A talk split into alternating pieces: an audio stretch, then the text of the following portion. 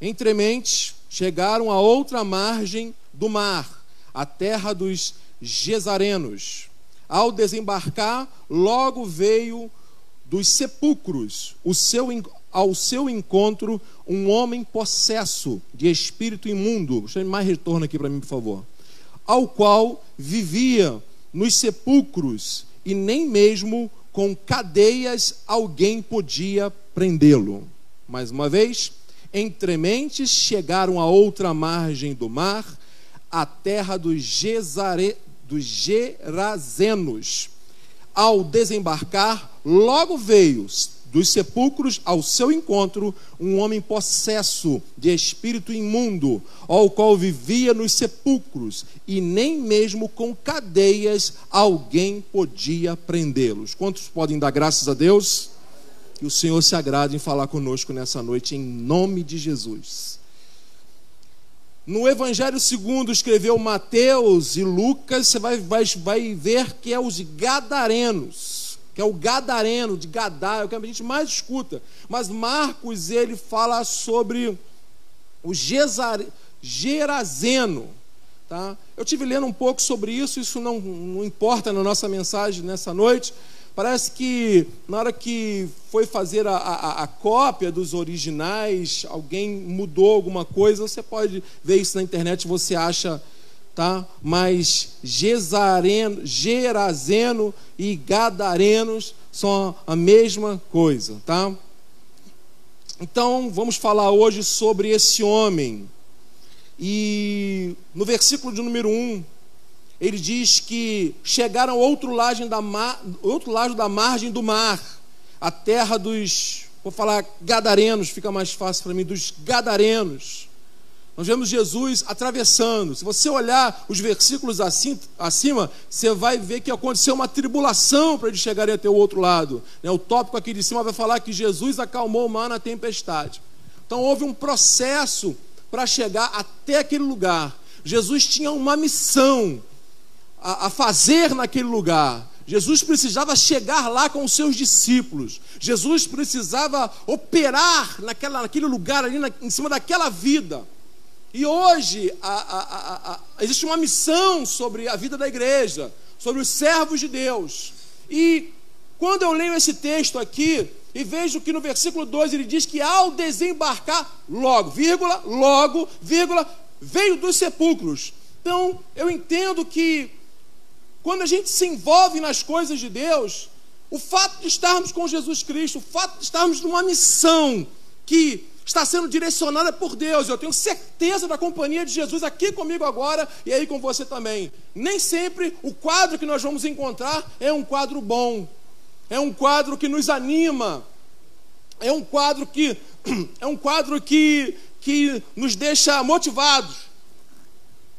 A Bíblia diz que e aquele homem, ele veio dos sepulcros, né? Sepulcros. É o mesmo, é o sinônimo de mausoléu, é o sinônimo de jazigo, é o sinônimo de sepultura, de tumba, de túmulo. Tudo coisa que nenhum ser humano normal gosta. As pessoas detestam ir a cemitérios. As pessoas não tem gente que não gosta nem de passar perto de cemitério. E Jesus, ao encostar o barco ali, ao desembarcar de cara, veio um logo de lá. Poderia ter vindo um comitê de recepção, poderia ter vindo alguém, de repente, com uma necessidade, é, é, são da, do, do, é, consciente daquilo que estava fazendo, e falar: ah, quem são vocês? Ah, eu estou precisando disso, ah, eu estou com fome, ah, eu estou com a minha perna ruim, ah, eu estou. Não, mas veio logo uma pessoa perturbada vindo dos sepulcros ao encontro do Senhor Jesus Cristo. Deus está na nossa vida. E nem sempre o Senhor vai nos levar em lugares agradáveis. Nem sempre a obra de Deus vai ter um cheiro bom. Nem sempre a obra de Deus terá luzes, ventiladores, terá um lugar fresco ou uma água gelada. Nem sempre terá dessas coisas. Mas vale a pena caminhar e continuar firme com o Senhor Jesus Cristo. Então, este homem que veio do sepulcro, então, este homem que veio ao encontro do Senhor Jesus Cristo, vivia em um lugar de solidão, escuro, sozinho, vivia em um lugar contaminado, mal cheiroso, sem vida. um homem que vivia nos cemitérios, um homem que vivia em isolamento. Como ele morava no cemitério, a tristeza desse homem era maior do que as das pessoas que iam naquele lugar para sepultar alguém. Quando Deus me falou isso, eu falei: Deus, não estou entendendo, acho que isso é da minha cabeça. O Senhor falou comigo: aos que iam naquele lugar choravam por enterrar pessoas amadas, já aquele homem vivia morto. Ele estava ali vivendo morto em meio aos cemitérios. Era mais feliz aquele que ia enterrar os seus mortos, sabendo que não tinha mais expectativa, que não tinha mais jeito, só podia chorar por aquela pessoa, lamentar por aquele ente querido, a dor da saudade ir embora com a sua dor, do que aquele que vivia uma dor intensa, aquela que não passava, que era a dor de viver uma vida morto. Mas o que é viver morto? É viver por viver. A diferença daquele homem que vivia no meio daqueles sepulcros, para muitos que vivem aqui fora, aquele homem não tinha consciência do que ele fazia, e para muitos que vivem aqui fora com consciência do que fazem, não há muita diferença. Não viver é viver por viver, é viver sem, sem sentimento, como um morto, nada importa.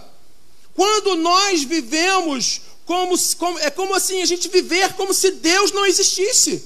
A Bíblia diz em Colossenses 2,13: E a vós, e a vós outros que estáveis mortos pelas vossas transgressões. Aquele que vive sem Jesus Cristo, aquele que vive sem a vida dentro de si, ele vive como morto. O morto não sente, o morto não fala, o morto não se expressa. Por mais que a doutrina espírita fale alguma coisa a respeito, outros tipos de doutrina que tem comunicação dos mortos, meu irmão, quem está morto não está vivo. Pode ser redundante isso que eu estou falando, mas não está vivo, não tem expressão. Aí eu pergunto como está a sua vida hoje? Você tem sentimentos? Ou você vive por viver? É somente mais um dia, terminou e acabou, e aí? Quantas situações aconteceram à sua volta para que você agisse, para que você oferecesse um copo d'água, para que você oferecesse ajuda, para que você fosse útil à vida de alguém e nada te abala o teu coração. Vive por viver, mata por matar. Quem sabe a sua vida da sua casa está como a vida desse homem, sem sentido. Nada importa, está limpo, está limpo, está sujo, está sujo. Se hoje tem alguma coisa, tem, se não tem, não tem. Não se importa mais de um beijo, de um abraço, de um carinho, de um sair, de um passear, de olhar o sol, de ver a lua, contemplar as estrelas, a vida. Tudo está muito bom, tudo aparentemente está muito bom, mas você está ali como uma pessoa morta. Deus nessa noite está aqui para dar sentido à nossa vida. Deus está aqui nessa noite hoje querendo falar aos nossos corações. Então, por que acontece isso? A vida é um dom de Deus. E esta vida foi corrompida pelo pecado da desobediência. Gênesis 2,17 diz o seguinte: Mas da árvore do conhecimento do bem e do mal não comerás, porque no dia em que comeres dela, com certeza morrerás. Foi o princípio de tudo, foi a gênese da queda do homem. O pecado da desobediência, através da desobediência, veio instalar a morte. Através da desobediência, não só a morte se instalou, mas todo prejuízo ao sistema, ao mundo, esse calor insuportável que nós estamos sentindo hoje, ao desespero das pessoas, as doenças, as calamidades, a luxúria, a mentira, o roubo, a desobediência, tudo isso se instalou na terra de uma forma tremenda e as pessoas passaram a viver por viver e no, no prol de conquistar as coisas que elas desejam, elas são capazes de passar por cima das outras sem misericórdia. Ele diz: com certamente você vai morrer. Esta morte é uma, é, uma, é uma morte literal. Deus, quando falou isso, é a morte mesmo. É a morte. Terminar os dias, acabou. Morre bebê, morre jovem, morre adolescente, morre meia-idade, morre velho, morre gente assim, que já ultrapassou o tempo de vida. As estatísticas, morre. Essa morte que Gênesis 2,7 está falando é uma morte literal. Mas, só que, quantos estão passando o tempo de vida como mortos. E isso também é uma consequência no pecado. Pode ser redundante o que eu vou falar, mas a maior característica de uma pessoa morta é a ausência da vida. Já vê aquele cara ali? Porra, parece que está morto, cara. Porra, o cara. Porra, vê aqueles, aqueles viciados embaixo do viaduto? Cara, os caras não vivem, irmão. Só fuma, só usa droga. Viu a vida de algumas pessoas? Cara, o cara fica no videogame o dia inteiro, meu irmão, não faz nada. Não viu, não viu que estava de dia, não viu que estava de noite, não viu que passou aniversário. Qual é a diferença de um viciado em drogas para algumas outras pessoas? Cara, quando a gente era pequeno, a gente botava roupa para ficar em casa. Eu sei que tem muita gente que não é acostumado com isso, mas a gente colocava roupa nova para ficar em casa. Tinha alguns colegas que botavam a mesma roupa da semana e vinha de chinelo, eu ficava olhando, eu ficava, pô. Mas pelo menos estavam ali, vivendo aquele momento. Você passa na porta de alguns botecos aí, alguns bares, é frio, é calor, é Natal, é Ano Novo, é Carnaval, é isso e aquilo, e o cara está ali na mesma posição, sentado com aquela barriga grande, posso falar da minha também, que está uma pancinha, fartura na mesa. Aquela cerveja quente, aquele negócio, o cara não muda, meu irmão. Aí o que, que acontece? cara morre, pronto, a mulher toma logo posse do salário dele, começa a viver. Faz uma cirurgia, compra roupa, viaja, fica bonita. Por quê? O camarada está em casa igual um parasita, morto e levando toda a família à morte não consegue apreciar as coisas boas que Deus nos permitiu nessa vida, cheio de pecado, cheio de luta, correndo o risco de morrer. Deus nos deu coisas preciosas que aqueles que estão mortos não conseguem enxergar, e aqueles que estão mortos espiritualmente não conseguem enxergar que existe um céu, que existe um projeto, que existe um Deus que me ama e que te ama também, e que coloca em nós o seu espírito, esse espírito que gera esperança, vida abundante que o mundo não consegue consegue contemplar. É por isso que eu não bebo. Por isso que eu não fumo, por isso que eu não quero mais. Ah, mas todo ser humano é sujeito à queda, mas nós temos um Deus misericordioso, pronto a nos perdoar.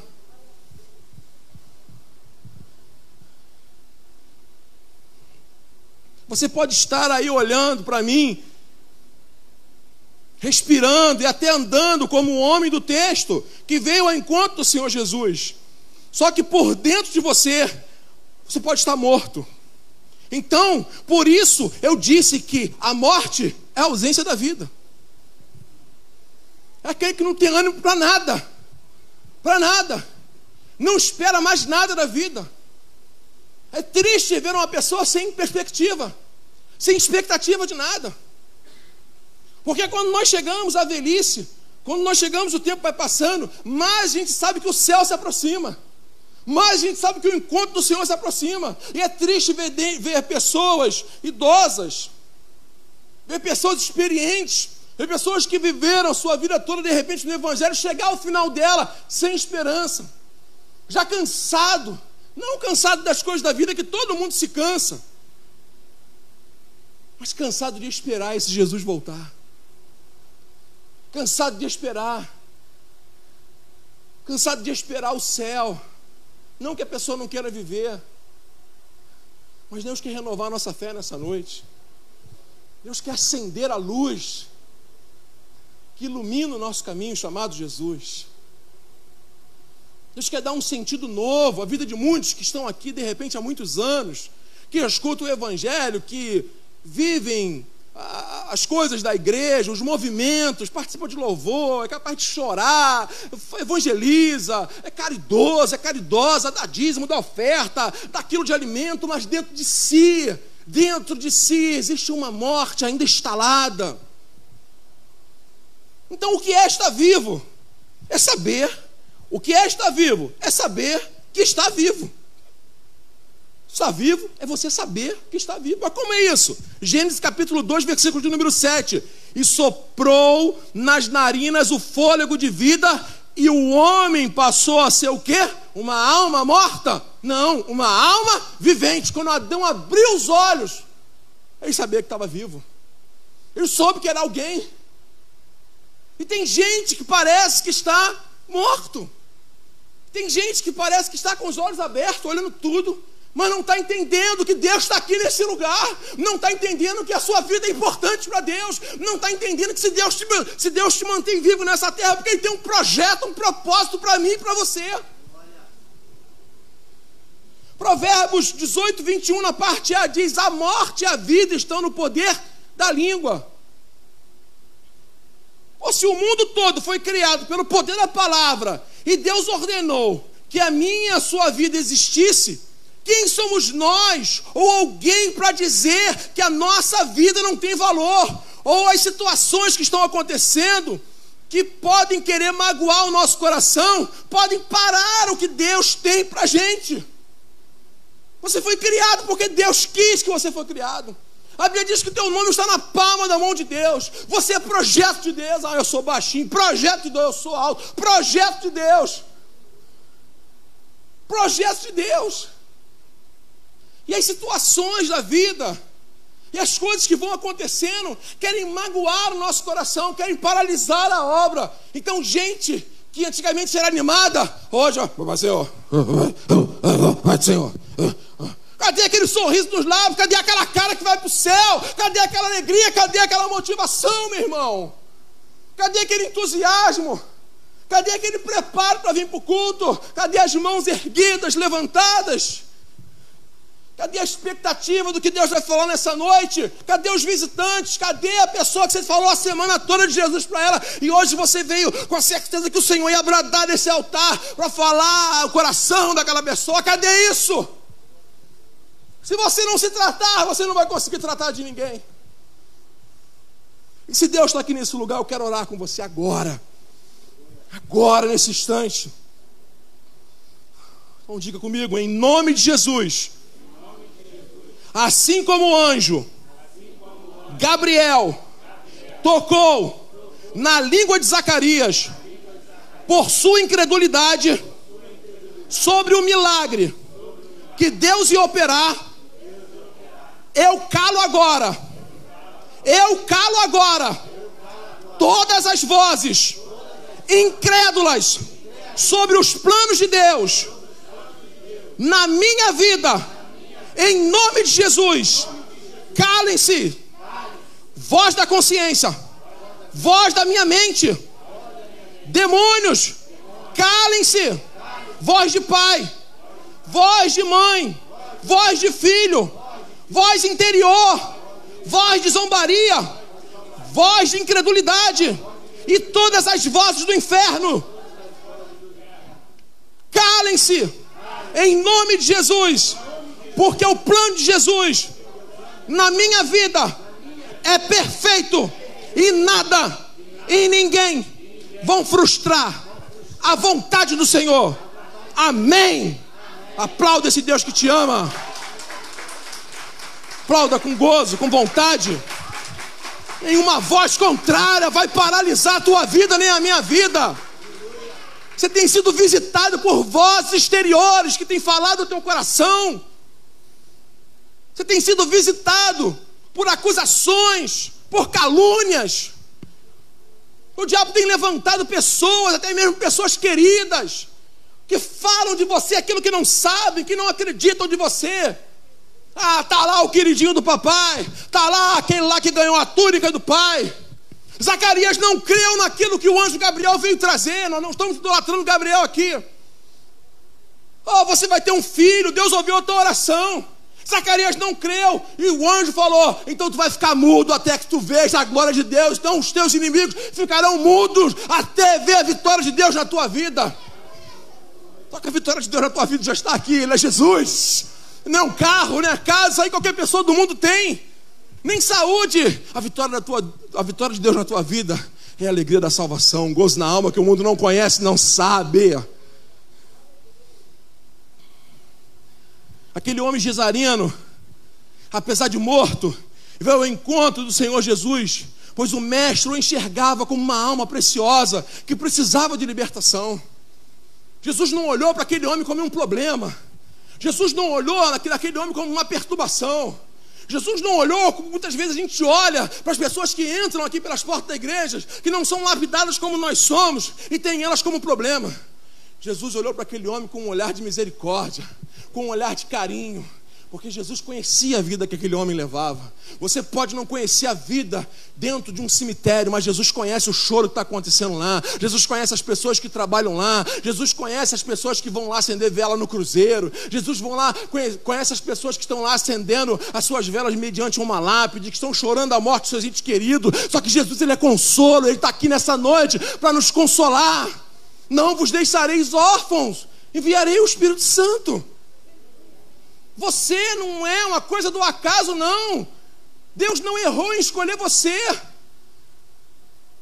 Deus ama você. Deus não, ah, errei, escolhi. Não. Você pode ter caído, você pode ter pecado. Você pode estar aqui hoje debaixo de um jugo, você pode ter um demônio no teu ouvido falando: você não é digno de estar aqui, você não é digno de fazer isso. Quem é digno de abrir o rolo? Quem é digno de chegar diante de Deus? mas pelo sangue do Cordeiro que está sobre as nossas vidas, pelo sangue de Jesus, nós podemos chegar diante ao trono da graça de Deus e derramar nossa alma, nosso coração diante do Deus Altíssimo Todo-Poderoso, porque Ele nos conhece. E o Senhor está falando aos corações aqui, porque quando o pastor fala, as ovelhas conhecem a voz do seu pastor.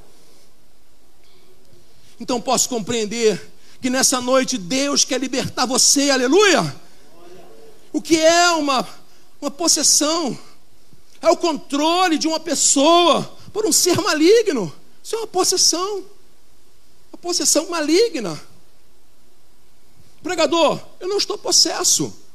Quero te dizer que possessão também diz a respeito de áreas e territórios dominados. Exemplo: temos o estado do Rio de Janeiro, que existe um governo. Temos secretarias, Secretaria de Saúde, Educação, etc. Só que existe onde o estádio perdeu o domínio e o controle. E hoje são dominados por quê? Pelo tráfico.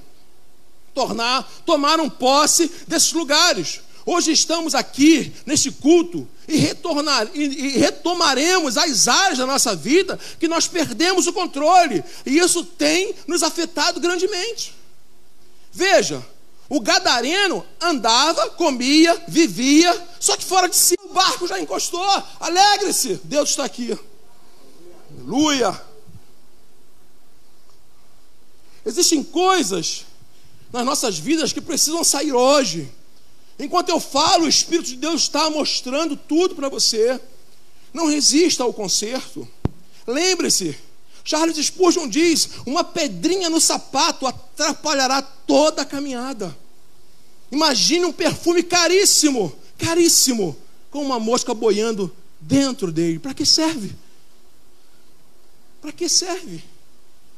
Todos aqui já andaram com uma pedra no sapato, já andaram, todo mundo já entrou uma pedrinha. Que coisa incômoda, é uma pedrinha, mas incomoda. Sabe aquele que lavou os pés dos discípulos? Ele está aí lavando os teus pés agora, tirando a pedra do teu sapato. Essa perseguição, este mal, essa incoerência que parece que, não sei se eu faço tanta coisa, mas Deus está entrando com providência. Tem demônio gritando aqui nesse lugar. Tem espíritos malignos rejeitando essa mensagem, querendo que você tape os seus ouvidos, que você sinta calor, que você levante, que vá para o banheiro, que vá beber água. Você está sentindo tudo agora, mas sinta Deus falando contigo. Jesus chegou na região dos Gesareno, dos Gerazeno, assim como ele está aqui hoje. Jesus está aqui, amém? amém? O versículo de número 2, ele diz que ao desembarcar, logo veio dos sepulcros ao seu encontro um homem possesso, grifa aí na sua Bíblia, possesso, de espírito imundo. Um homem possesso de espírito imundo. Nenhuma pessoa necessariamente precisa ter colocado os pés em um lugar onde pessoas cultuam os espíritos para terem suas vidas invadidas. Entenda, longe de Deus, qualquer um é alvo fácil. Mesmo aqueles que dizem que tem Deus no coração ou fazem o bem, etc. Qualquer um longe de Deus é alvo fácil do diabo. Geralmente, baseamos nossas vidas por tradições religiosas ou por nossa conduta e senso de justiça. Isso não nos livra do diabo. Eu nunca matei, nunca roubei, não sou... isso não livra você do diabo. Ah, eu sou uma pessoa boa. Não livra você do diabo. Ah, mas a minha família, tradição, eu sou. Meu, meu, eu, eu, eu, eu, fui, eu, fui, eu fui batizado quando eu era pequeno. Isso não livra você do diabo. Aí eu fui apresentado a Deus quando eu era pequeno, mas você tomou decisões erradas na sua vida. Então o fato de você ter sido apresentado a Deus lá atrás não livrou você do diabo. Precisamos entender que a nossa luta não é contra o sangue e nem contra a carne, diz Efésios, 2, Efésios 6, 12. Pois o homem ao qual o Senhor Jesus foi encontrar está literalmente endemoniado. Qual é a área da sua vida que está possessa de problemas? Possessão, tomada de território. Qual é o território? Vamos imaginar a nossa vida como uma área. Qual é a área da sua vida mais problemática? Qual é a área da sua vida que parece que não há um entendimento por aquilo que está acontecendo? Qual é? Eu não estou aqui para fanatizar você, nem para dizer que tudo que acontece com você é demônio, que tem gente que vive assim. Ai, caiu um copo, é demônio. Ai, não sei o que é demônio. Eu caí da escada com meu pé aqui até hoje, em tratamento. Esse mesmo pé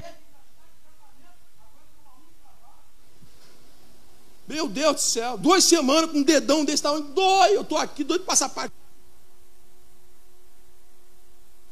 Eu vou falar que não foi o demônio, o demônio estava na escada lá da empresa que eu fui, ele botou o pé na frente, eu o assim.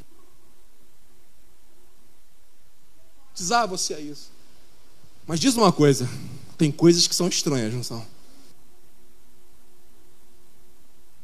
Estranhas. Muito estranhas demais. E é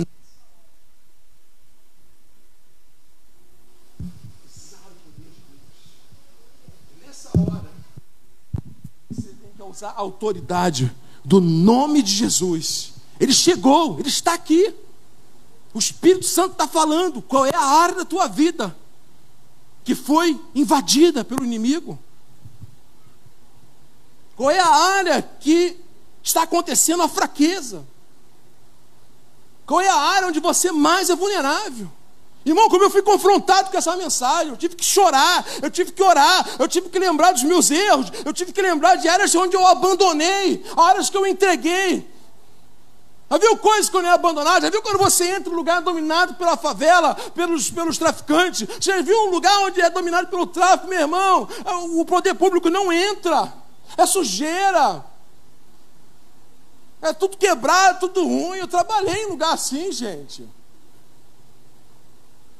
E quando diz poder público, é porque o Estado tem que entrar lá e fazer. É porque você pagou por isso, mas quem pagou pela tua libertação é Jesus. E sabe quanto é que custa isso? É de graça, porque Ele pagou o preço, é público. Começa a usar o nome de Jesus agora.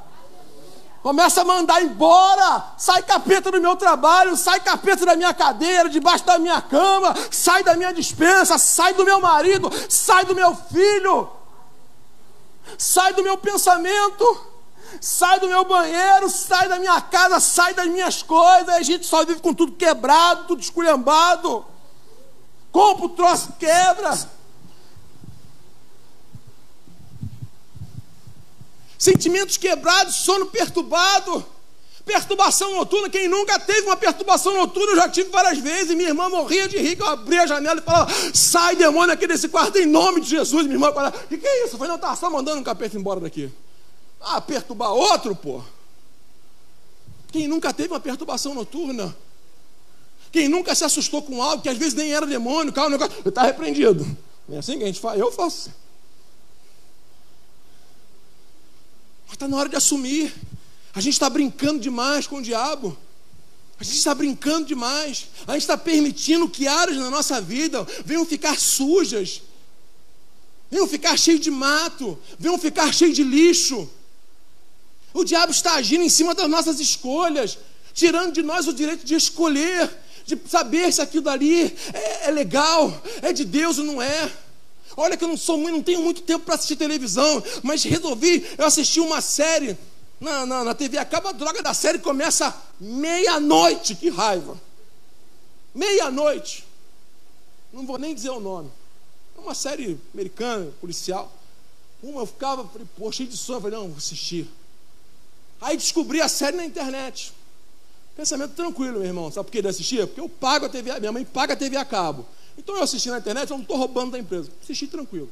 Tem todos os episódios. Irmão, comecei a assistir, aí trabalhando, aí agora eu vou assistir. Botava lá, assistia cinco episódios direto. Sabe o que aconteceu? Comecei a sonhar, irmão, com o policial junto comigo. Sonhava com o policial. Sonhava com a mulher, acordava de manhã, a primeira coisa que eu pensava, lembrava da série. Aquilo estava tomando a minha mente. Eu falei, mas meu irmão, é demônio? Não, não é demônio, mas o demônio podia entrar depois. Ia começar aquela perturbação. Por quê? Por causa da perturbação, você começa a desconcentrar das coisas de Deus. Você começa a não dar mais importância para as coisas de Deus. Eu pergunto para você, meu irmão, o que, que tem dominado a tua mente? Quem sabe a série da tua vida que tem te perturbado, só pensa na tua vida o tempo todo, aí está pensando na manhã, aí está pensando no meu trabalho, aí está pensando no que eu vou comer, aí está pensando no que eu vou fazer, aí estou pensando no problema do meu trabalho, estou pensando, estou pensando, estou pensando, estou pensando, estou pensando, pensando, aí o inimigo fica só vendo, porque ele te conhece pelas tuas reações e começa a atuar em cima de você. Lembre-se, o diabo está junto de ti, observando você desde que tu era pequeno, ele conhece você, ele sabe o que te irrita.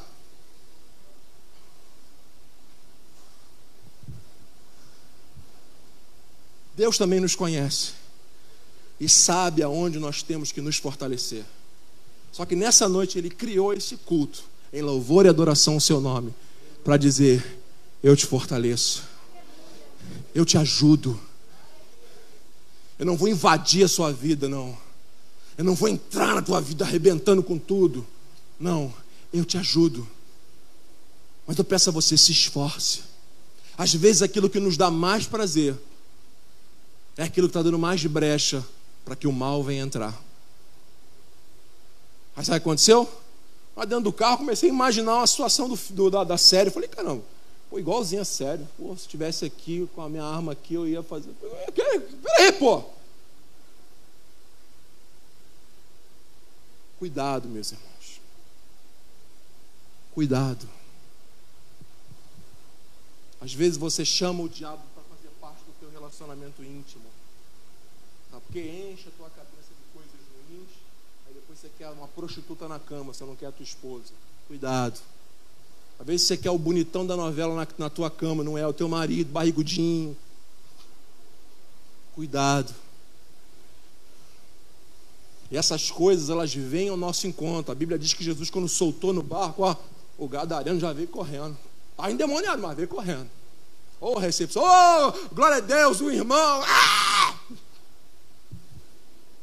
Quando Deus começa a falar conosco, tudo que nos atrapalha, o Senhor vai, ó, desmascarando. Sabe por quê? O diabo ele é morcego, o diabo ele é as trevas. O diabo, o que ele quer fazer é cegar. A Bíblia diz que o Senhor é luz, ele é o Pai das luzes. A Bíblia diz: olharam para ele e foram iluminados. A Bíblia diz que o Senhor disse: haja luz e houve luz. Jesus está bradando aqui nessa noite. Para que você pare enquanto é tempo. Para que você reveja o que você tem feito.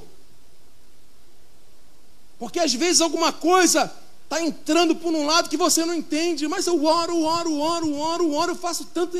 Esse, esse negócio aqui eu não consigo me livrar. É porque você tem uma prática do lado de cá que tu acha que não é pecaminosa, que dá legalidade para o mal entrar. Por isso é necessário todos os dias, Senhor, perdoa os meus pecados. Jonathan Edwards, um pregador do século XVII, diz: Nós precisamos vasculhar diligentemente os nossos corações meditar em nós mesmos, que a gente medita muito na vida do outro. Ah, sabe, fulano, ih, tu ficou sabendo que fulano está assim? Ih, tu viu aquilo, tu viu aquilo no Face, tu viu a foto, tu viu isso na nossa própria vida. Precisamos vasculhar, vasculhar, vasculhar, vasculhar, para podermos não ficarmos sem autoridade, perturbados. O Senhor, Ele tem desejo, e Ele quer falar conosco, Ele quer nos usar. Quantos gadarenos estão aí precisando de libertação? Mas devido a nós todos estarmos como Gadareno, não poderemos agir, porque a Bíblia Sagrada vai dizer que o Gadareno não raciocinava direito, ele andava nu, ele quebrava as correntes, ele gritava de dia e de noite, era sem consciência. E Deus hoje nos dá consciência da Sua presença, que é grande, que é poderosa, que o Seu amor é infinito. Seja lá o que você fez, Deus tem perdão para você nessa noite. E o diabo vai ter que bater em retirada da tua vida, em nome do Senhor Jesus Cristo.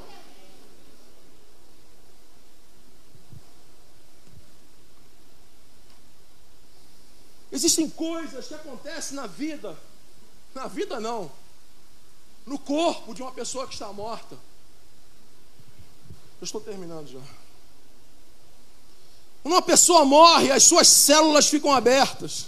Da mesma forma que a digestão começa assim que você coloca um alimento na sua boca, a decomposição é um processo que tem início minutos depois da morte. Logo após seu coração resolver parar de bater, a temperatura do seu corpo começa a cair.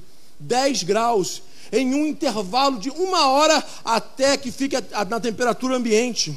O sangue fica ácido, o que faz com que as células se abram e enviem todas as suas enzimas para o tecido que começam um processo de autodigestão. Nosso corpo começa a comer a ele mesmo. Já viu quando você bota uma comida na boca? Geralmente o pessoal até fala de chiclete, né? você mastiga chiclete, teu, tua barriga fica esperando, né? vai descer alguma coisa aí, vai vir uma coisa boa aí para a gente. E não desce nada. Assim é o nosso corpo. Assim que ele para de viver, assim que o coração para, ele começa esse processo. Meu irmão, assim que você para de viver, assim que você larga Jesus, assim que você entra na em tempos frios da sua vida, você começa a se consumir por dentro. Aí sabe o que acontece com a pessoa? Começa a reclamar. Quem reclama muito, meu irmão, está num processo de queda. Falta pouco para cair e meter o pé da igreja ou meter o pé do evangelho. Quem reclama muito, tudo incomoda. A Bíblia diz, a Bíblia diz não, o, o, o estudo diz que o corpo cai a temperatura. Irmão, nós não somos desse mundo, nós estamos de passagem. A nossa temperatura nunca pode estar a mesma temperatura do mundo. O mundo está frio, o mundo está congelado, o mundo está em trevas. Nós somos do fogo nós somos da luz. Quando você chega num galinheiro, você vê aquela luz acesa dos pintinhos, tudo pertinho lá, se aquecendo na luz. As galinhas, nós estamos aquecidos pelo brilho da glória de Deus. A Bíblia diz que quando o Espírito do Senhor se afastou de Saul, ele ficou em trevas. Os demônios o perturbavam, ele reclamava, ele queria matar Davi, tudo incomodava. Meu irmão, você não tem dado lugar ao louvor de Deus. Você não tem dado lugar para louvar a Deus com alegria. Você hoje se encontra cansado, desmotivado. Meu irmão, não deixa esse esfriamento entrar na tua vida. Aqui na igreja é só um complemento daquilo que já está acontecendo na tua vida durante a semana. Então começa a adorar a Deus, começa a glorificar ao Senhor, começa a agradecer a Deus por mais um dia, por mais uma manhã. Como diz o cantor Daniel de Souza, a cada dia, a cada manhã, Senhor, terei comunhão contigo. Ah, Lachuricam Talabas Céias, você não está num processo de morte, mas você está num processo de vida eterna. Começa a sentir as primeiras alegrias do céu hoje dentro do teu coração. Não há lugar para ti, diabo, aqui nesse nosso meio. Pega o teu mal e parte em retirada. Aquele que te expulsou, eu expulso também. Vai embora dessa vida, vai embora dessa mente, vai embora desse cérebro. Tu que entrou aí para esse jogo de videogame, entrou por esse programa, entrou pela cobiça dos olhos, entrou por esse dinheiro ilícito, entrou pelas falcatruas que tu tem feito. Nessa hora, o sangue de Jesus te purifica do teu pecado, o demônio cai por terra e Deus faz algo novo na sua vida em nome de Jesus. Ressuscita agora. Número dois, você fica branco e roxo. Isso acontece graças aos efeitos da gravidade, que fazem com que o sangue do corpo siga para as áreas mais próximas do chão. Isso acontece porque não existe mais circulação sanguínea. O resultado dessa descontinuidade de fluxo sanguíneo é uma coleção de manchas roxas sobre as regiões mais baixas do seu corpo. Essas manchas são chamadas livor mortício. E quando os médicos legistas estudam, conseguem saber a hora exata em que uma pessoa morreu fica sem cor, fica pálida, fica sem vida. O sangue desce, a pessoa está caída, o sangue desce. O sangue de Jesus agora está vindo sobre você. Que a vida venha sobre você agora. O legista sabe exatamente o momento e a hora que a pessoa morreu. Deus sabe o dia e a hora onde você caiu. Pede perdão agora. Pede perdão agora. Pede perdão agora. O que, que você fez? A Bíblia diz que Mical, dentro do seu coração, quando viu Davi dançando, ela murmurou pela dança do Davi, ela não exclamou, ela só pensou. Ela se tornou estéreo. A Bíblia diz que os discípulos de Cristo, ao verem homens expulsando os demônios no nome dele, falaram: Mestre, não anda com a gente, estão ali expulsando demônio. Jesus falou: Aqueles que não estão comigo estão contra mim, estão fazendo uma boa obra. Quem sabe você é um murmurador da casa do Senhor, de pessoas que fazem a obra. Quem sabe a tua língua tem sido mortal para você. Quem sabe você tem sido uma pessoa pessimista, você não consegue ver do lado bom de nada dessa vida. E o diabo ele é pessimista, ele não consegue ver nada, nada bom, porque ele sabe o que a glória nos aguarda lá. Ele já veio lá do céu, ele está caído, ele não quer que nós venhamos subir. Seus músculos contraem, seu corpo começa a ficar rígido após horas da morte, atingindo o pico da rigidez 12 horas depois, perdendo essa característica após 48 horas. Isso acontece porque as bombas, eh, há bombas em nossas membranas musculares que regulam o cálcio, e quando essas bombas param de trabalhar, em decorrência da morte, o cálcio inunda as células, fazendo com que os músculos se contraem e fiquem enrijecidos. A pessoa fica dura só ficar com o braço assim, depois para botar no lugar, acho que só quebrando. Salmista Davi disse: Enquanto não confessei o meu pecado, meus ossos parecem que ficaram enrijecidos. Não consegue andar, não consegue caminhar, não vai para a igreja, não ora para ajoelhar, não dá, tá tudo duro. Levanta, morto, aonde você está aí, em nome de Jesus. O Espírito de Deus está aqui, ele invade o teu coração.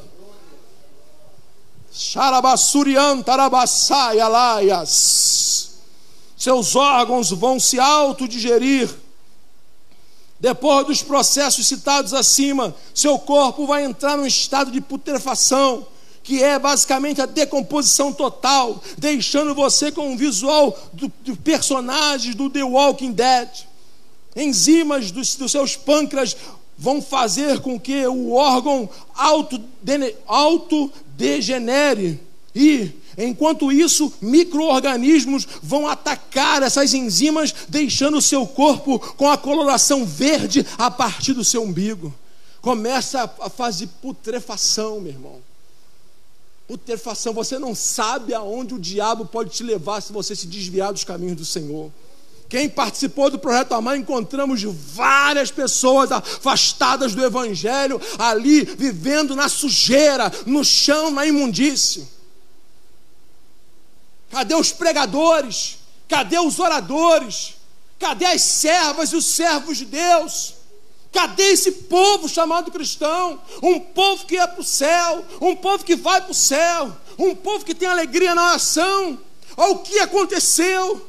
Aonde estão as visitas, o evangelismo, o acompanhamento, a importância pelas almas? Parece que tudo isso se perdeu. Paralisamos, estamos em estado de putrefação. Continuamos andando, mas andando como aquele filme The Walking Dead, as pessoas estão ali, zumbis, mortos vivos, só sobrevivendo pela misericórdia de Deus, como qualquer um que não vive na glória do Senhor.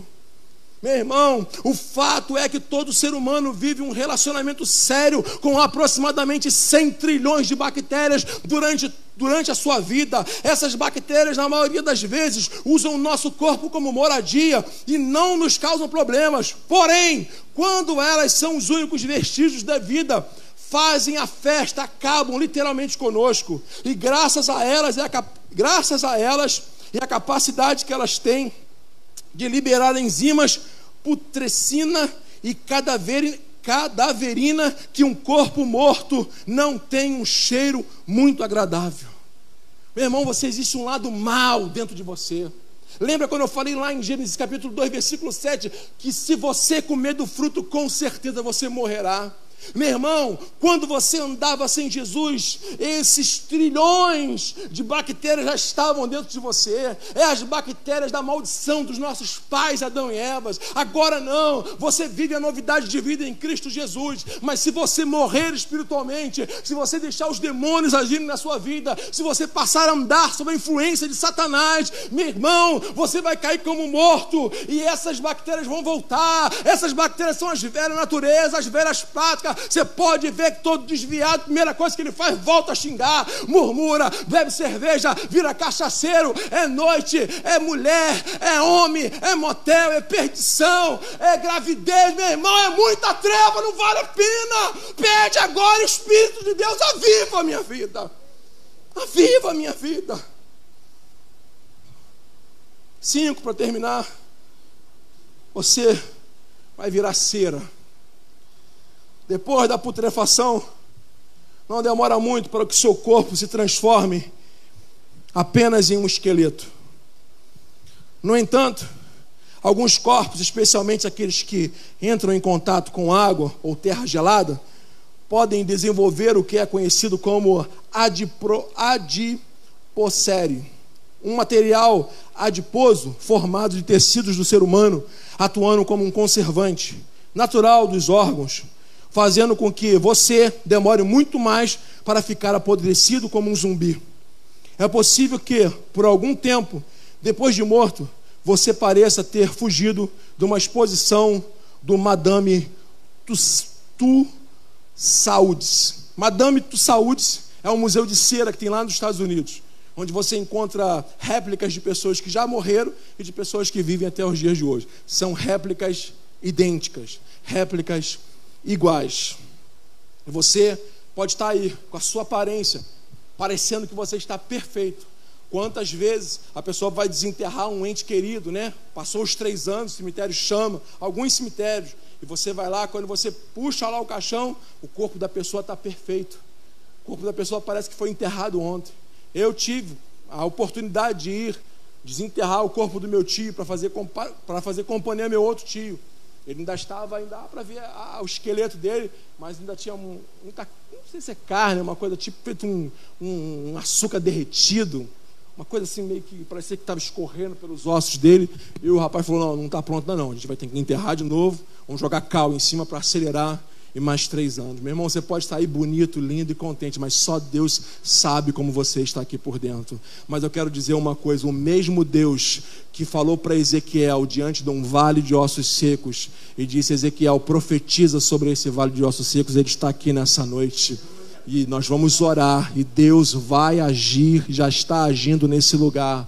E a Bíblia vai dizer que Jesus foi até esse homem endemoniado gadareno, expulsou os demônios deles e fez muitas obras na vida dele. Isso é uma outra mensagem que, se eu for dar continuidade aqui, a gente vai sair daqui 10 horas da noite. Vamos ficar de pé, vamos orar nessa hora em nome de Jesus. O mesmo Deus que agiu na vida do gadareno, ele está aqui nessa noite.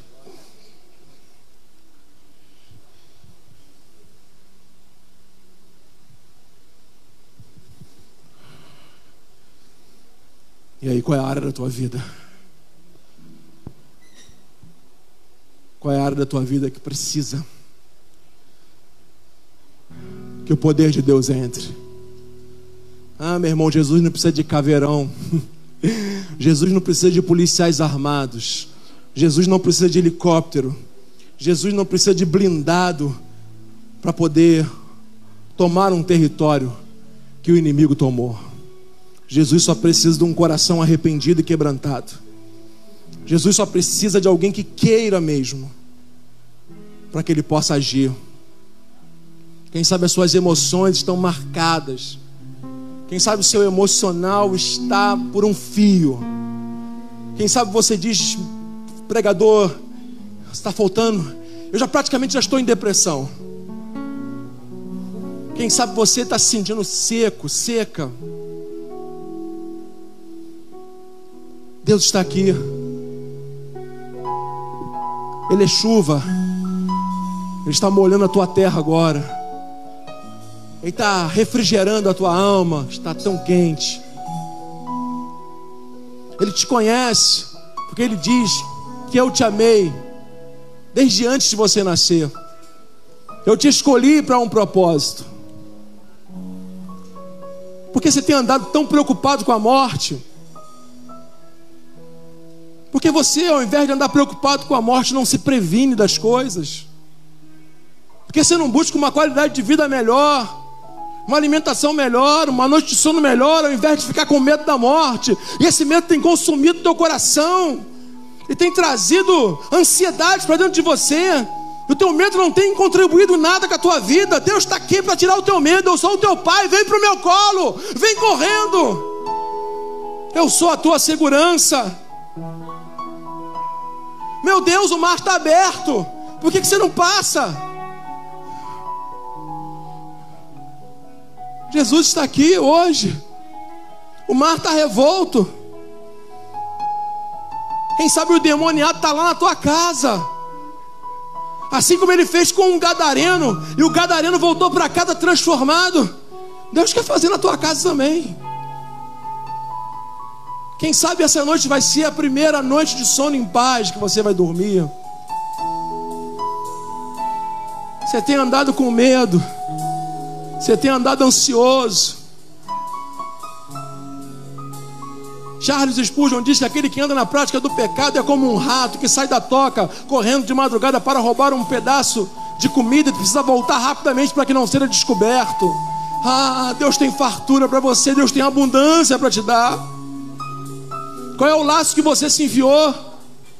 Com quem que você se envolveu? Qual é o laço de sangue que você fez? Qual é a amizade errada que você deixou entrar na tua vida? Deus está aqui para te perdoar.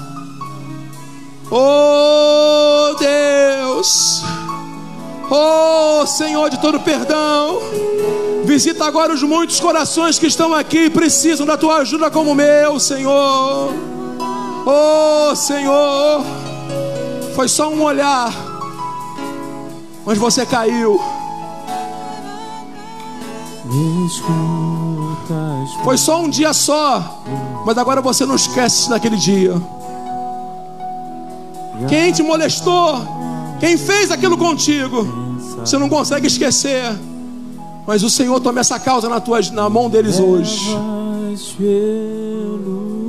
Deixa o Espírito Santo falar com você enquanto o ministério do louvor adora a Deus. Glória a Deus. Oh Espírito, vai falando aos corações. Vai falando, Espírito Santo. Confio em ti. Confio em ti.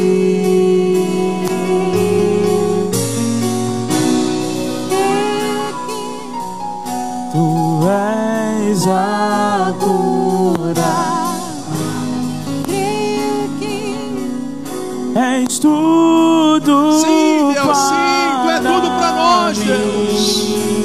Ajuda-nos, Senhor.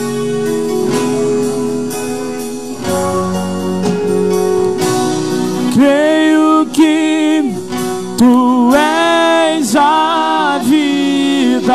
Ele está aqui, ele quer te ajudar. Creio que não há outro igual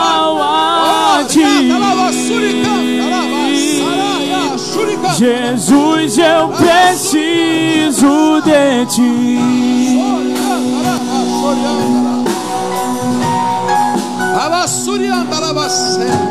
Escutas quando Visita a tua clamo igreja, Deus. Visita a tua igreja, Deus. e acalma o meu pensar.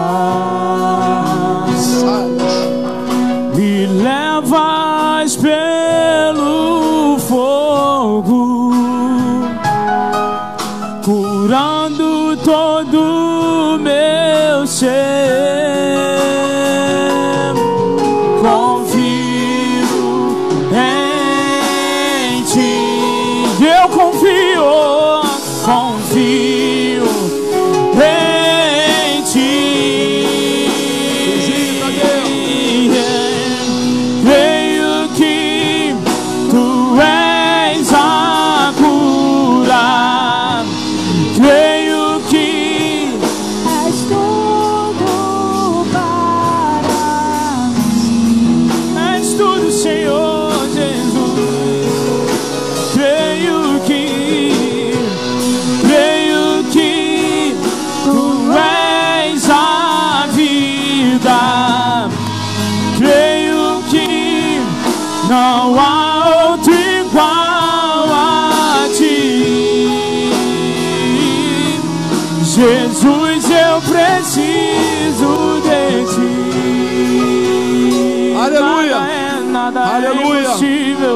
Aleluia. Nada é, Aleluia. nada é Aleluia.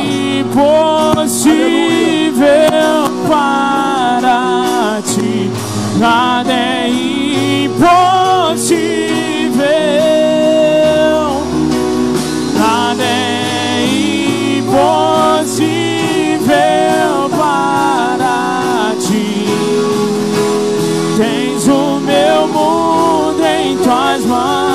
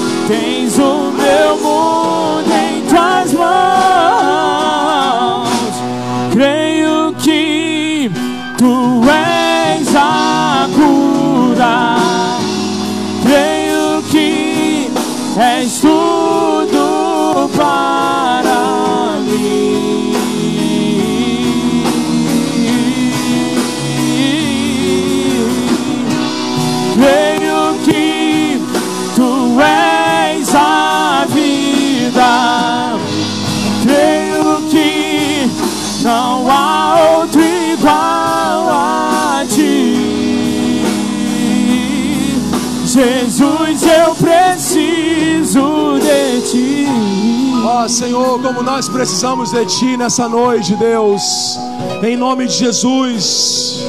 Ó, enquanto o Ministério do Louvor cantava, Deus me revelava muita gente aqui, muita gente aqui com brechas na sua vida. Ah, meu irmão, se o Espírito Santo está falando contigo, fecha essa porta, fecha essa brecha, tapa esse buraco na tua vida com o sangue do Cordeiro. Quebra essa legalidade. Em nome de Jesus. Em nome de Jesus. Em nome de Jesus. Meu irmão, eu vi você, Thaís. Você que está aí atrás. Camisa da eternidade. É, você que me ama, que eu te amo também. Eu vi você correndo. Eu vi você correndo muito. Mas você corria e corria e corria. Mas você corria para cá. Só que você ainda está aí. E Deus está perguntando: o que, que você está fazendo aí que você não está aqui? Correndo pro lado errado, corre para cá. Tá correndo muito, eu te chamei para cá. Eu te chamei para cá. Não corre para o outro lado, eu te chamei para cá. Em nome de Jesus. Deus me mostrou uma outra pessoa que está aceitando um por fora. Deus me mostrou uma pessoa que está aceitando um dinheiro errado no seu trabalho. Amanhã você vai chegar lá e vai dizer: Eu não participo mais disso. Eu não vou fazer isso com o meu patrão. O meu patrão ele é incrédulo, mas Deus zela pela vida dele. Amanhã você vai cortar isso, porque isso está dando legalidade para o diabo. Deus me mostrou uma outra pessoa aqui, essas pessoas que Deus me mostrou e não disse para não citar o nome, fala mal do vizinho, mas meu Deus fala muito mal do vizinho. Fala tão mal do vizinho que os vizinhos chegam a dizer assim, ó, tu parece, tu nem parece que é crente. Deus está mandando te dizer assim, ó, você que Deus está falando. Você vai pedir perdão nessa noite, vai pedir ao Espírito Santo para dominar a tua língua. Porque esse mau testemunho, ao invés do demônio estar agindo na vida do teu vizinho, como você está dizendo, ele está agindo dentro da tua casa. É por isso que você é infeliz. É por isso que você é triste. E Deus está triste porque Ele quer agir, mas não pode. É com você. Você está falando assim, eu mesmo. É com você que Deus está falando. E tem outro aqui, esse é homem. Deus está mandando dizer assim: olha só. Você para de olhar para o negócio dos outros, porque o negócio que eu coloquei na tua mão, eu vou prosperar. Não tenha a tua visão nos negócios do ímpio. Não fique se perguntando porque o ímpio prospera eu não. Conserta isso, porque singelamente o inimigo já está entrando na tua mente. A insatisfação vai gerar perdas no teu negócio. Meu Deus, como o Senhor está trabalhando aqui nessa noite. Espírito Santo. Vamos orar agora. Agora o Michel lavou bem baixinho agora.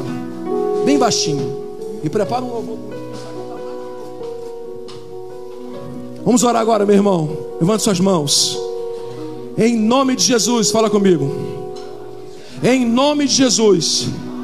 Nessa noite, meu Senhor, eu entendi a tua palavra e eu me arrependo dos meus pecados, de toda a legalidade que eu dei para que o inimigo da minha alma tivesse poder para agir em algumas áreas da minha vida. Meu Pai, eu clamo o teu sangue sobre o meu erro, sobre a minha iniquidade, sobre o meu pecado e te peço, me dá força para resistir a toda tentação, pois eu agora não quero, não quero cometer mais os mesmos erros, mas eu preciso, eu preciso da tua ajuda, Pai, em nome de Jesus. Agora, meu irmão, repete comigo, em nome de Jesus, demônio do inferno que está agindo na minha vida, no meu trabalho, no meu casamento, nas minhas finanças, na minha mente, no meu coração ou qualquer outra área que eu nem sei que tu estás agindo. Agora, vai embora. Eu te repreendo, eu te rejeito, eu te amaldiçoo, em nome de Jesus. Vai embora da minha vida, vai embora da minha mente, vai embora do meu coração. Sai, sai, sai, em nome de Jesus. A glória a Deus. Nada é impossível para ti. Nada é impossível. Nada é impossível para ti. Tens o meu agora,